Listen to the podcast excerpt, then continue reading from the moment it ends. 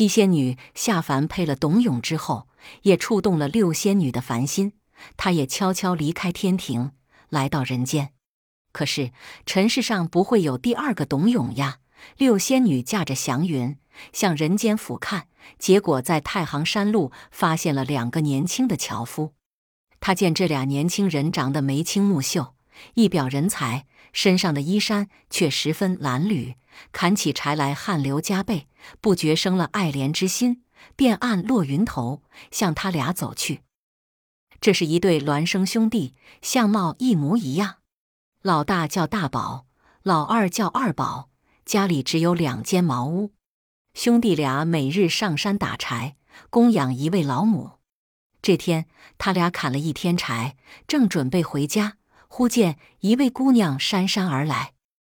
大宝吃了一惊，忙道：“兄弟，天色已晚，咱们快快赶路才是。”二宝说：“急什么呢？哥哥，你瞧，谁家的姑娘来寻你了？”大宝挑了柴担就跑，边跑边说：“快赶咱们的路，当心碰到妖魔鬼怪。”二宝只得紧紧跟随。当他俩刚刚跨进门槛时，六仙女也跟着进门了。大宝十分诧异，赶紧奔回茅屋去请妈妈。二宝却赖着脸皮问六仙女是从哪里来的。六仙女没有回答，却明明夜夜的哭了起来。这时，大宝已搀出老妈妈。老妈妈问那女子：“你是谁家千金？为何来我家啼哭？”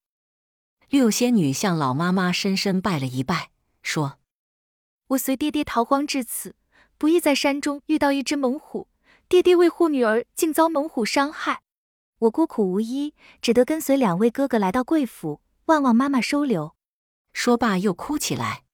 老妈妈听姑娘这么一说，连忙搀了她往屋里让，说道：“姑娘不必难过，待到明日天晓，让我的大宝。”二宝一同进山擒捉那只猛虎，为你父报仇。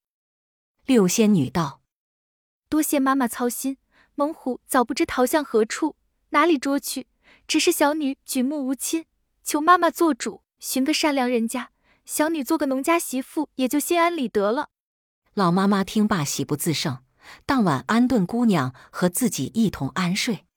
夜里悄悄问仙女：“可愿做她的儿媳？”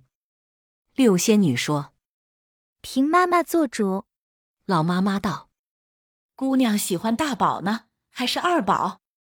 六仙女说：“两位哥哥都好，妈妈做主吧。”老妈妈思量了半日，做难了。按理说，婚姻之事应该先兄后弟，只因这兄弟俩脾气不一样，老大忠厚老实，能忍能让；老二奸猾刻薄，遇事总要占上风。若将姑娘许给大宝，老妈妈怕二宝生出事来，因此总拿不定主意。后来，老妈妈想了一条妙计，让他俩明日都进山砍柴，谁砍得多，回来早，就把姑娘许给谁。二宝心眼多，天不明就起身，独自进了南山。南山上柴禾嫩，他估计一定砍得快。大宝却有一谦让弟弟。他故意将砍柴刀磨了又磨，太阳一干高了才动身，进了北山。北山上柴禾老，他估计一定砍得慢。谁知他快刀砍干柴，没多大一会儿就砍了满满一担。他又故意等太阳落山才回到家里，不料二宝仍未回来。原来二宝钝刀是木柴，临到天昏地黑才砍回半担柴禾。老妈妈说。你砍得这么慢，那就让你哥哥拜花堂吧。六仙女笑了笑说：“磨刀不误砍柴工啊。”从那个时候起，这项俗语就传开了。然而，关于六仙女思凡寻夫这段事，倒鲜为人知了。